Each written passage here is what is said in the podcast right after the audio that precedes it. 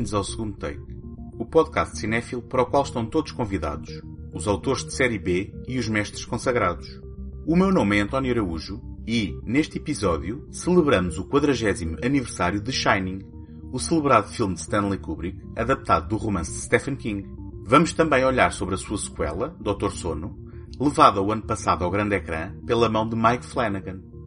Este episódio é apoiado pela Take Cinema Magazine. Em take.com.pt encontram críticas, artigos, passatempos, trailers e todos os números editados da revista.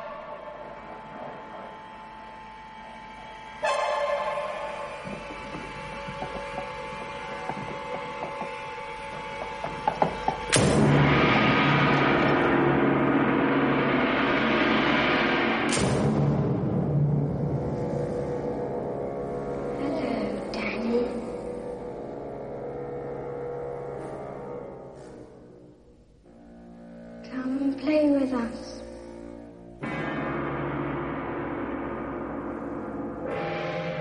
Come and play with us, Danny. Forever and ever and ever.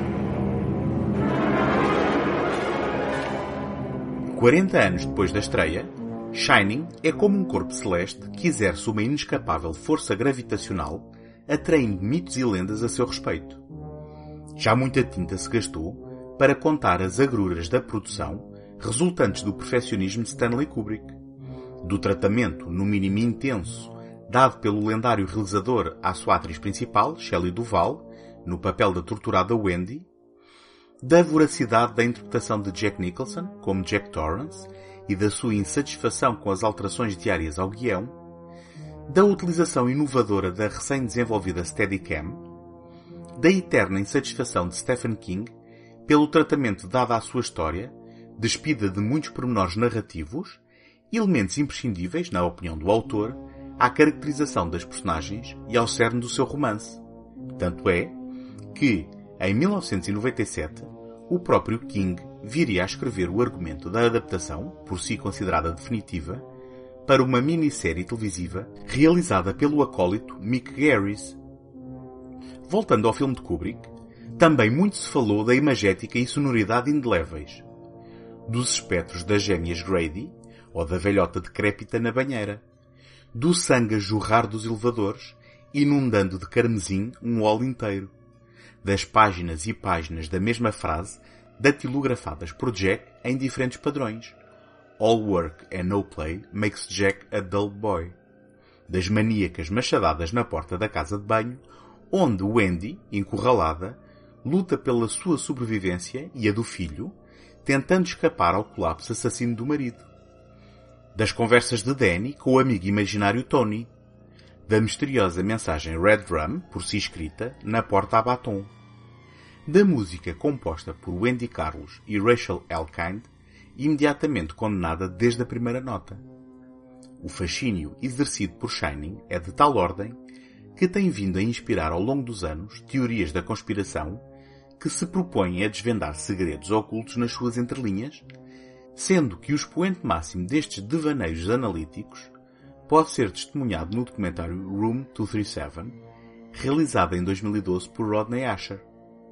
Shining é um exemplo de uma adaptação de um best-seller popularizada pelo passar do tempo que se emancipou do texto original e ganhou vida própria, aterrorizando gerações de cinéfilos e inspirando outras tantas gerações de cineastas, como se pode comprovar pela homenagem prestada por Steven Spielberg em Ready Player One, Jogador 1, com a surpreendente recriação do interior do Hotel Overlook, beneficiada também pela elevada carga de nostalgia convocada por essa obra.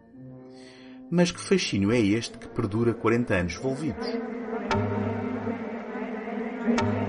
Por esta altura, presumo também que toda a gente conhecerá a história de Shining, mas ainda assim ofereço-vos uma pequena sinopse. Jack Torrance, professor virado escritor, é entrevistado para o cargo de caseiro de inverno do remoto Hotel Overlook nas Montanhas Rochosas. Inaugurado em 1909 e construído no local de um cemitério nativo americano, o estabelecimento fecha durante os gelados meses de neve. A solidão prometida é ideal para que Jack se possa concentrar na escrita. Durante a entrevista, o gerente do hotel revela-lhe alguma da história do Overlook, incluindo o incidente em que um caseiro, Charles Grady, supostamente enlouqueceu com o isolamento e matou a mulher e as duas filhas antes de suicidar. Apesar da horrível história, Jack não se deixa perturbar e consegue o um emprego. Não obstante a premonição terrível do filho de Jack, Danny, sobre a iminente ida para o hotel, incidente que preocupa Wendy, a esposa de Jack e mãe de Danny. Quando a família se muda para o hotel no dia de encerramento, o chefe de cozinha Dick Halloran surpreende Danny compartilhando com o miúdo uma habilidade telepática que ele chama de Shining e revelando-lhe que o hotel tem uma aura particular, fruto de muitos acontecimentos passados, nem todos eles bons, deixando-lhe o aviso para ficar longe do quarto 237. Do you know how I knew your name was Doc?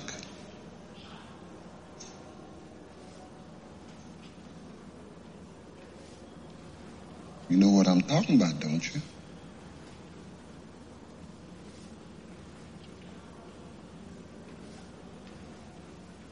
I can remember when I was a little boy, my grandmother and I could hold conversations entirely without ever opening our mouths. She called it shining. And for a long time, I thought it was just the two of us that had the shine to us. Just like you probably thought you was the only one. But there are other folks, though mostly they don't know it or don't believe it.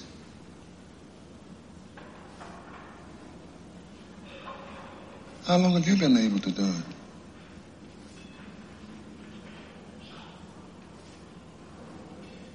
Why don't you want to talk about it?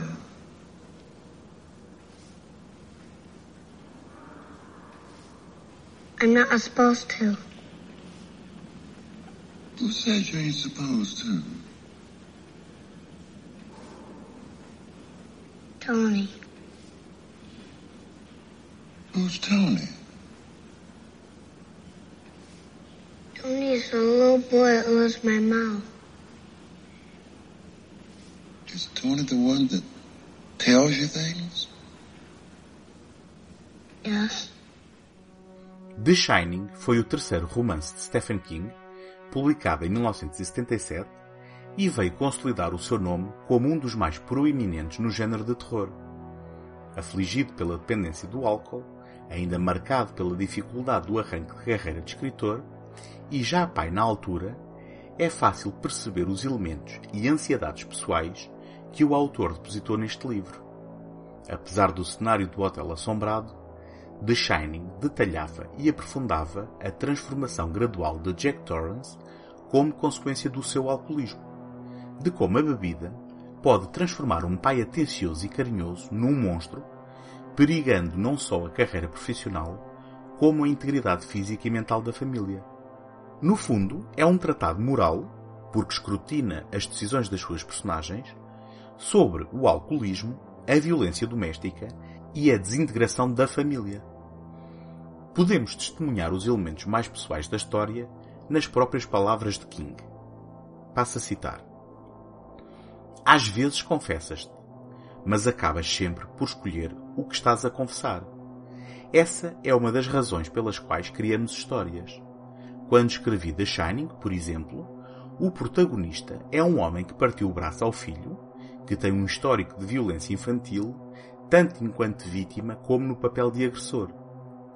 Sendo um pai jovem com dois filhos, fiquei horrorizado com os meus ocasionais sentimentos de verdadeiro antagonismo em relação aos meus próprios filhos. Fim de citação. Stanley Kubrick procurava uma boa história de terror para recuperar do fracasso financeiro de Barry Lyndon e encontrou-a no romance Stephen King, autor em alta que tinha visto as suas duas primeiras obras adaptadas com sucesso, tanto ao grande ecrã, no caso de Carrie, de Brian De Palma, como ao pequeno, com a Purificação de Salem, de Toby Hooper. Porém, Kubrick estava mais interessado em fazer um filme de Kubrick do que uma boa adaptação do texto de King. O resultado, em colaboração com a romancista Diane Johnson, foi um guião despido de muitos dos termos caros a King, com Kubrick menos preocupado com a minúcia narrativa e muito mais focado no rigor estético a que nos habituou para construir um tratado surreal e ambíguo sobre a fragilidade da psique humana. Nas palavras do próprio, passo a citar, há algo inerentemente errado com a personalidade humana. Há nela um lado maligno.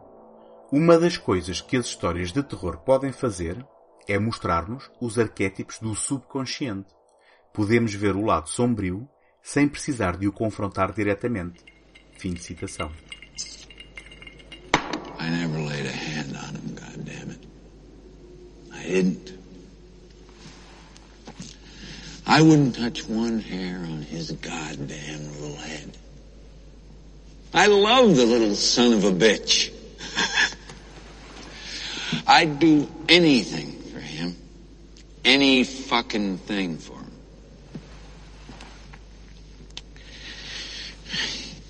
But that bitch, as long as I live, she'll never let me forget what happened.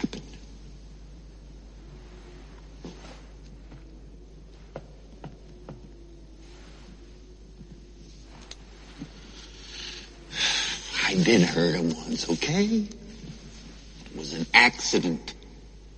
Completely unintentional. Could have happened to anybody. And it was three goddamn years ago. The little fucker had thrown all my papers all over the floor. All I tried to do was pull them up. The momentary loss of muscular coordination. You foot-pounds of energy per second, per second. Não consigo precisar o momento em que Shining entrou na minha vida, mas creio que terá sido numa transmissão televisiva no arranque da década de 90.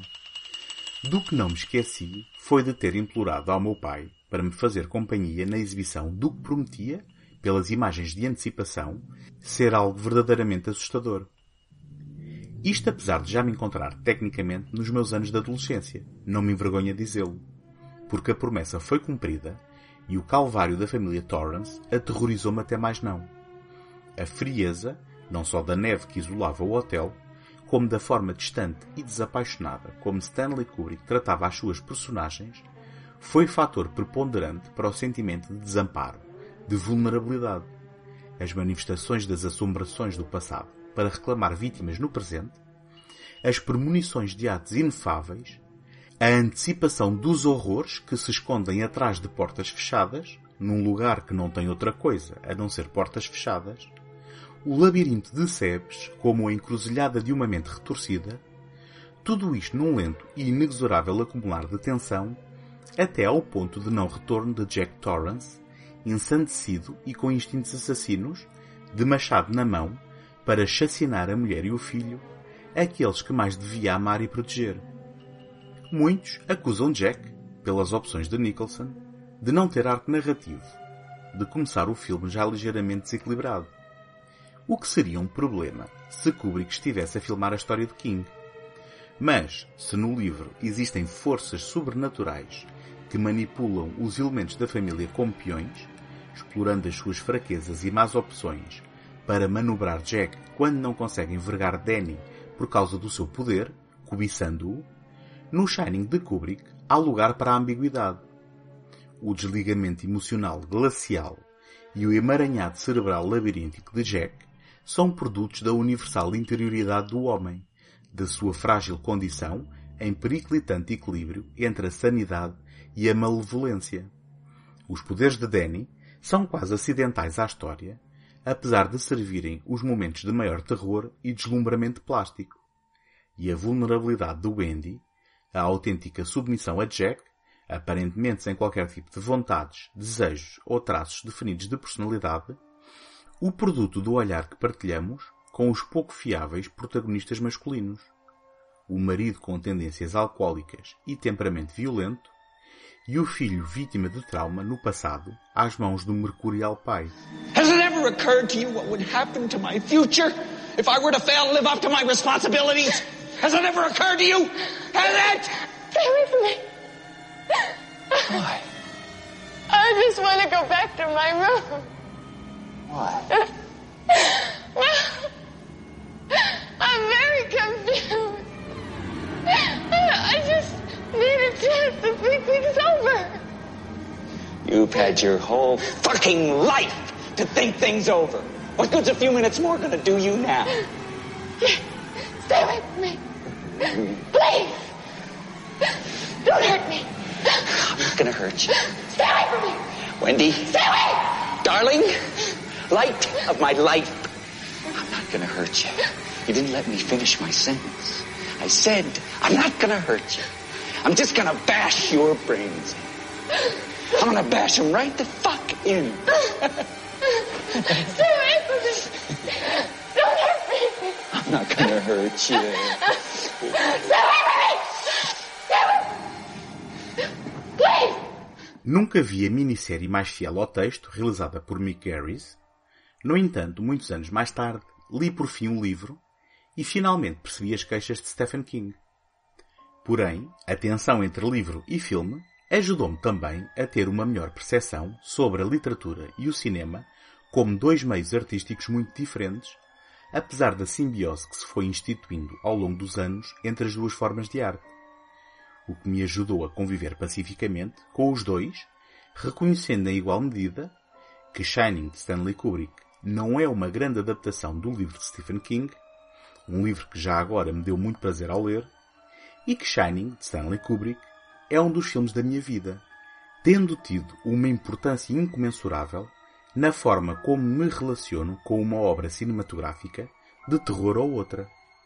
Talvez por isso, o meu espanto quando, há uns valentes anos, decido ver o Shining na Cinemateca e percebo estar perante uma versão com cenas que não conhecia. Foi então que aprendi que, depois das primeiras exibições limitadas em Nova York e Los Angeles, Stanley Kubrick retirou um epílogo de cerca de dois minutos e o filme estreou de forma alargada nos Estados Unidos da América, com aproximadamente 2 horas e 24 minutos de duração. Perante a morna recepção da crítica e apesar do bom desempenho financeiro, o realizador cortou aproximadamente mais 25 minutos para a distribuição do filme no mercado europeu. Esta é a versão que sempre conheci das transmissões televisivas, sendo que a que acabei por ver na Cinemateca era, obviamente, a versão americana. Dadas as várias relações de aspecto em que podemos encontrar o filme, e nem sequer vou entrar em detalhe sobre este assunto, mas vou partilhar nas notas deste episódio alguns links com informação para os mais puristas e interessados. Juntamente com estas duas versões distintas, esta é uma obra que parece continuar a ter vida própria, voltando para nos assombrar em múltiplas formas. Obviamente que gracejo. No entanto, recentemente fiz a experiência de ver as duas versões lado a lado e, se por um lado as cenas cortadas não fazem falta para o impacto da versão europeia, por outro, dão um pouco mais de informação e contexto, não só das personagens como do próprio hotel, permanecendo intactos, na minha opinião, o ritmo hipnótico e a paciente respiração narrativa que já conhecíamos desta descida aos infernos.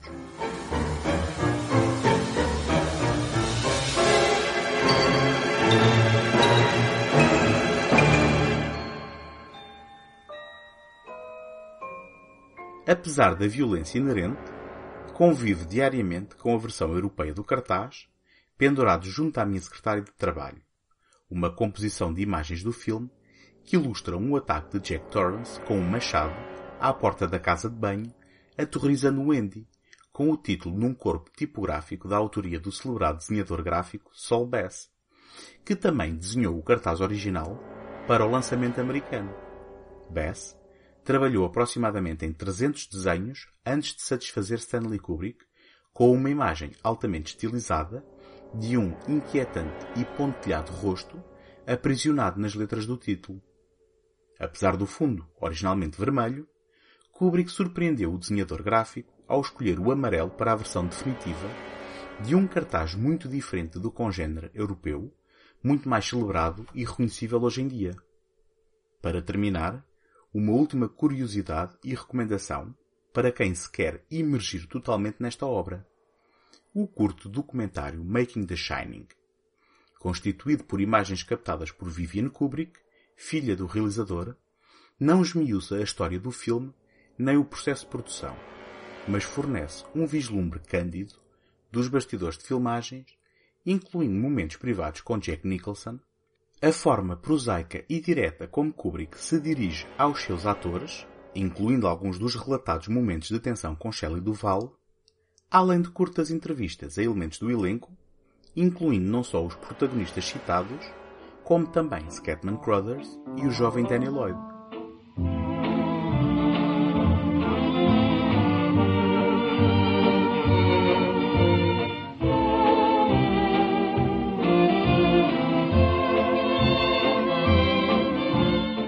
Em 40 anos, Shining passou de um mero filme de terror adaptado de um romance de um popular escritor com críticas mornas para um dos mais influentes e admirados filmes de terror norte-americanos de sempre, imiscuindo-se na consciência coletiva ao ponto de se tornar numa obra eminentemente reconhecível e omnipresente no espaço da cultura popular.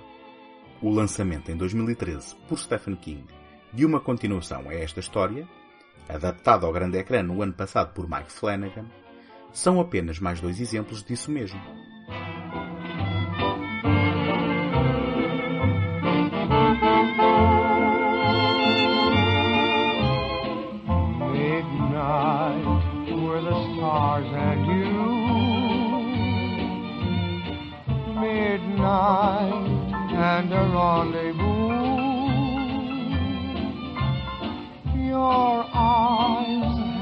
A message tender, saying I surrender all my love to you.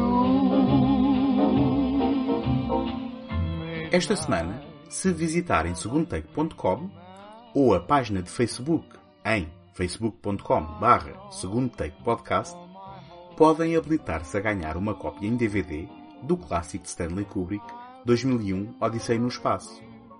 Procurem por concurso segunda mão ou pelo post deste episódio. Não se esqueçam que podem apoiar este programa deixando uma crítica ou uma classificação positiva no Apple Podcasts ou no leitor da vossa preferência. E, mais importante ainda, dando-o a conhecer aos vossos amigos.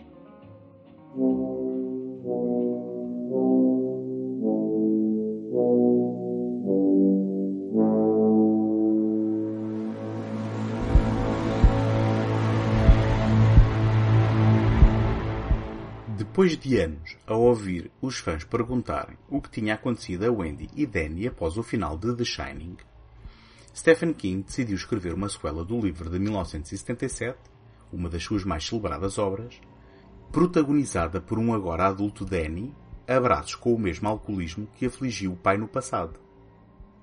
Dr. Sleep foi editado em 2013 e, apesar de não ser um fã incondicional do autor, desta vez a curiosidade levou a melhor e li o romance sem demoras.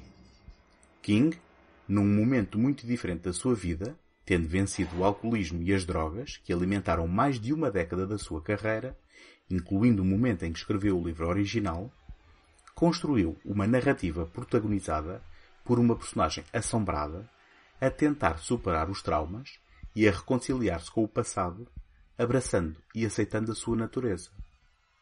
O problema é que, ao combinar diferentes inspirações, sobrecarregou a narrativa com demasiados elementos fantásticos de natureza literal. Sempre apreciei a construção de mundos por King e as personagens com que os habita. Mas Dr. Sono, título com que foi por cá publicado, deixava no final um gosto estranho na boca, como o de uma refeição artificial e elaborada em demasia.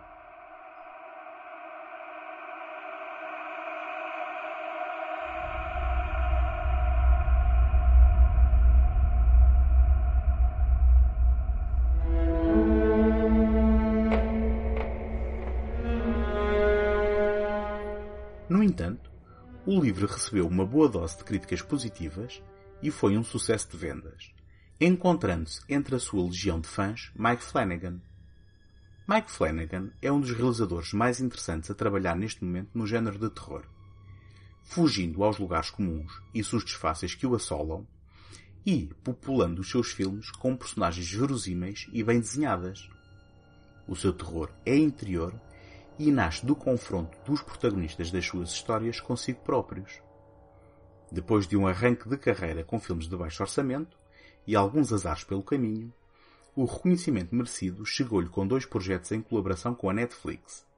O jogo de Gerald, em 2017, também ela uma adaptação de Stephen King, e A Maldição de Hill House, logo no ano seguinte, uma série televisiva em 10 episódios que adaptava o clássico The Haunting of Hill House, de Shirley Jackson, que, curiosamente, como quem leu Dance Macabre bem saberá, foi um romance muito influente para Stephen King. Entretanto, com o renovado interesse nas obras do autor após o sucesso de It, a Warner Brothers deu a oportunidade a Mike Flanagan para desenvolver um dos seus projetos de sonho com o excelente par de atores Ewan McGregor e Rebecca Ferguson nos principais papéis. When I was a kid, there was a place. A dark place. They closed it down and let it rot. But the things that lived there, Hello, Daddy. they come back.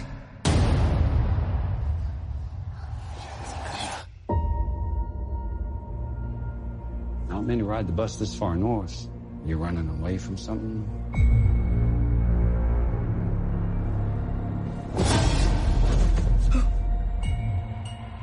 I'm running away from myself, I guess.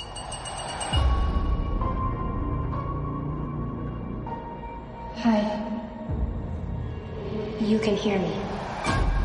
You're magic. Like me.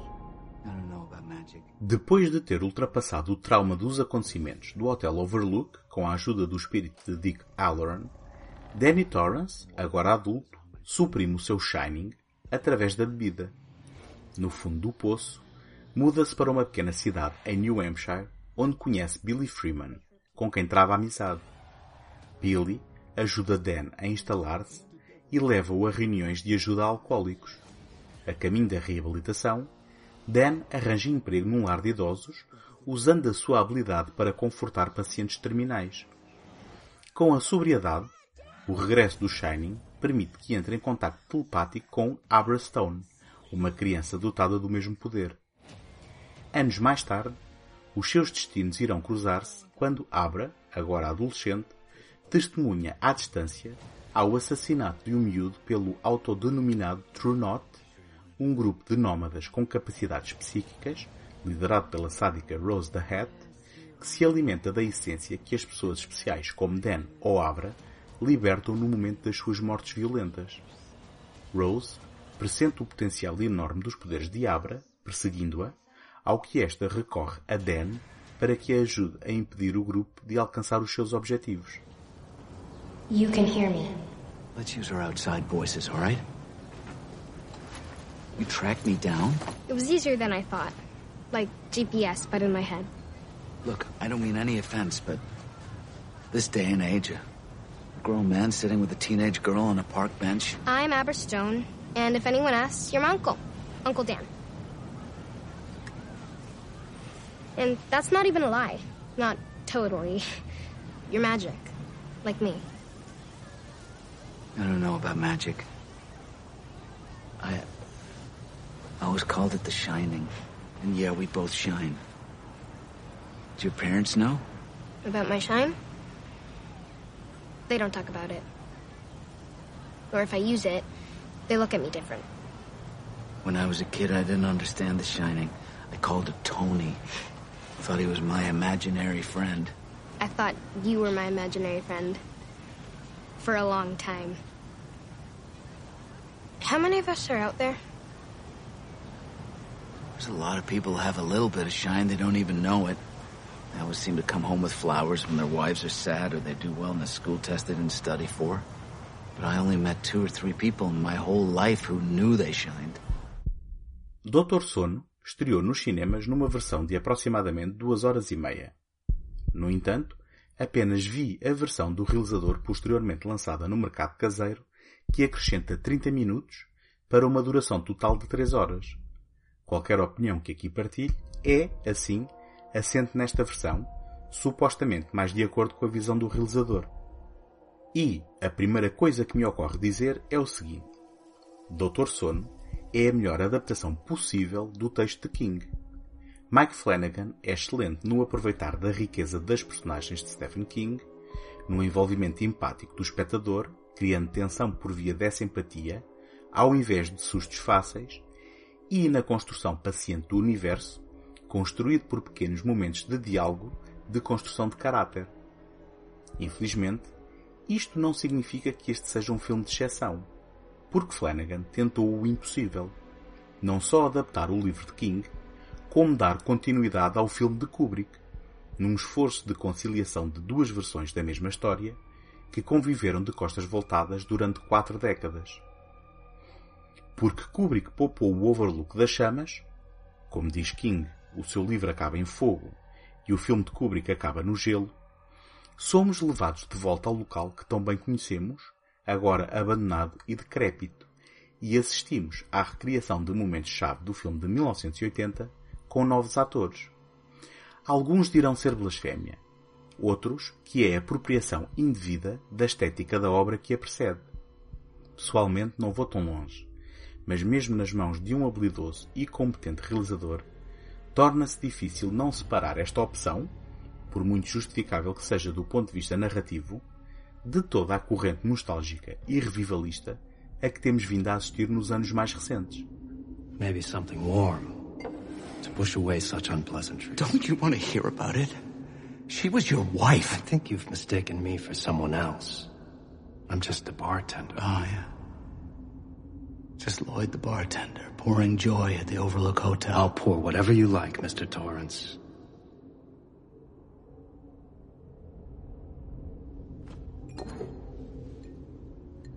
Man takes a drink. The drink takes a drink.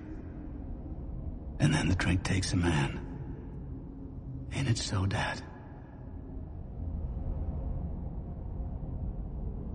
Medicine. Medicine is what it is. Bona fide cure all. The mind is a blackboard. And this is the eraser.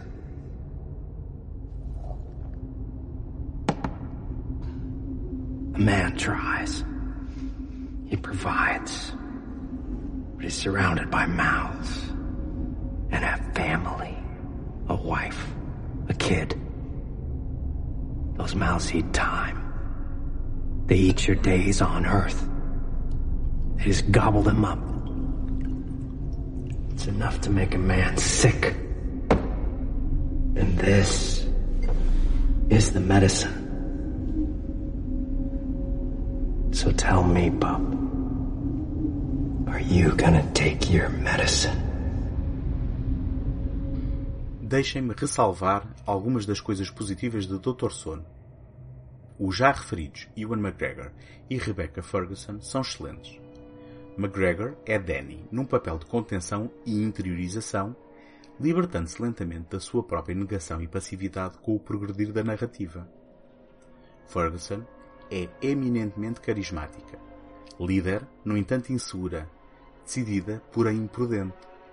A atriz sueca deixa transparecer na sua interpretação uma alegria travessa.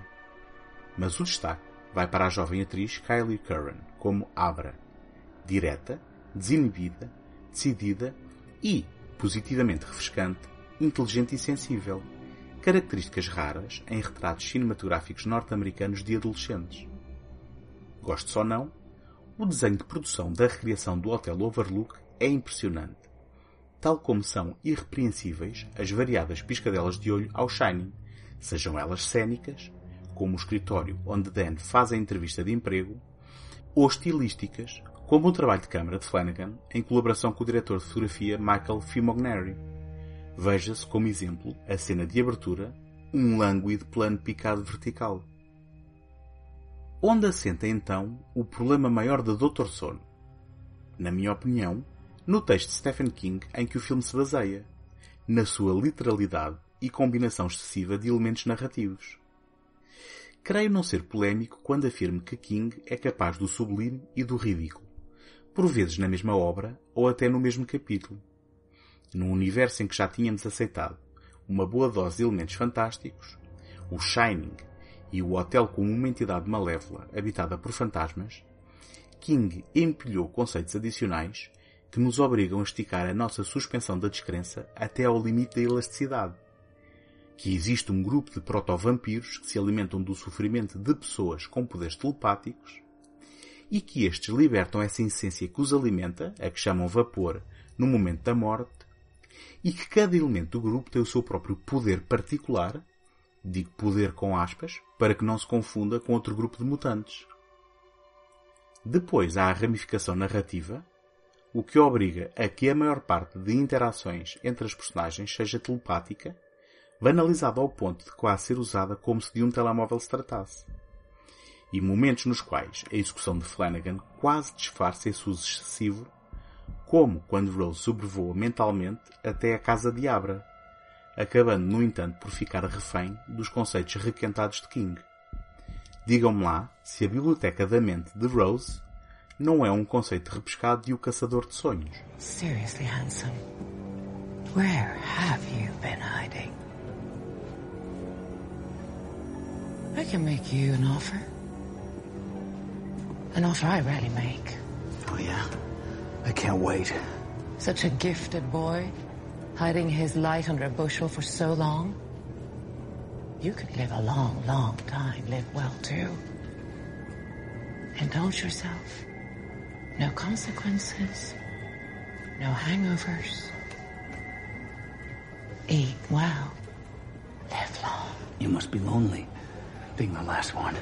I mean, the last one in the world. Sweetie, I'm not the last. Far from it. I'm just the prettiest. I assume you know my answer. Pity. So are we doing this or not?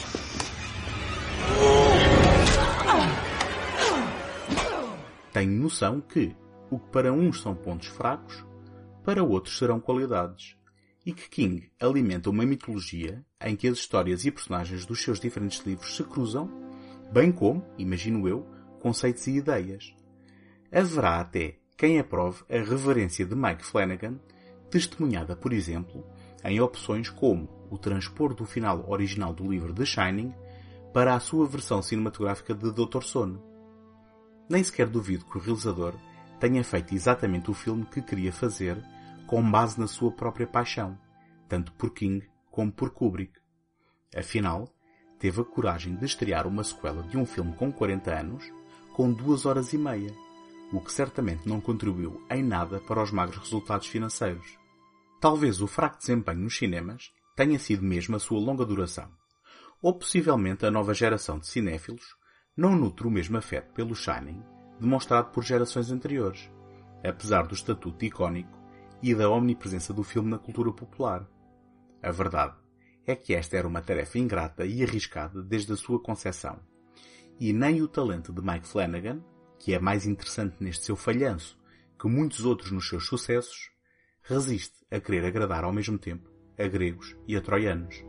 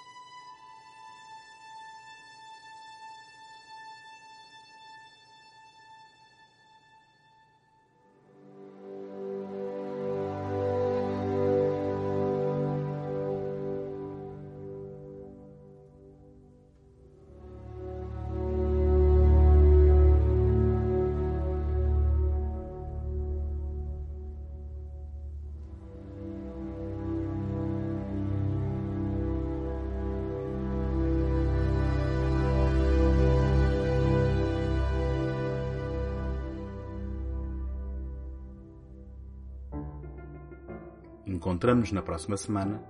Até lá, boas fitas!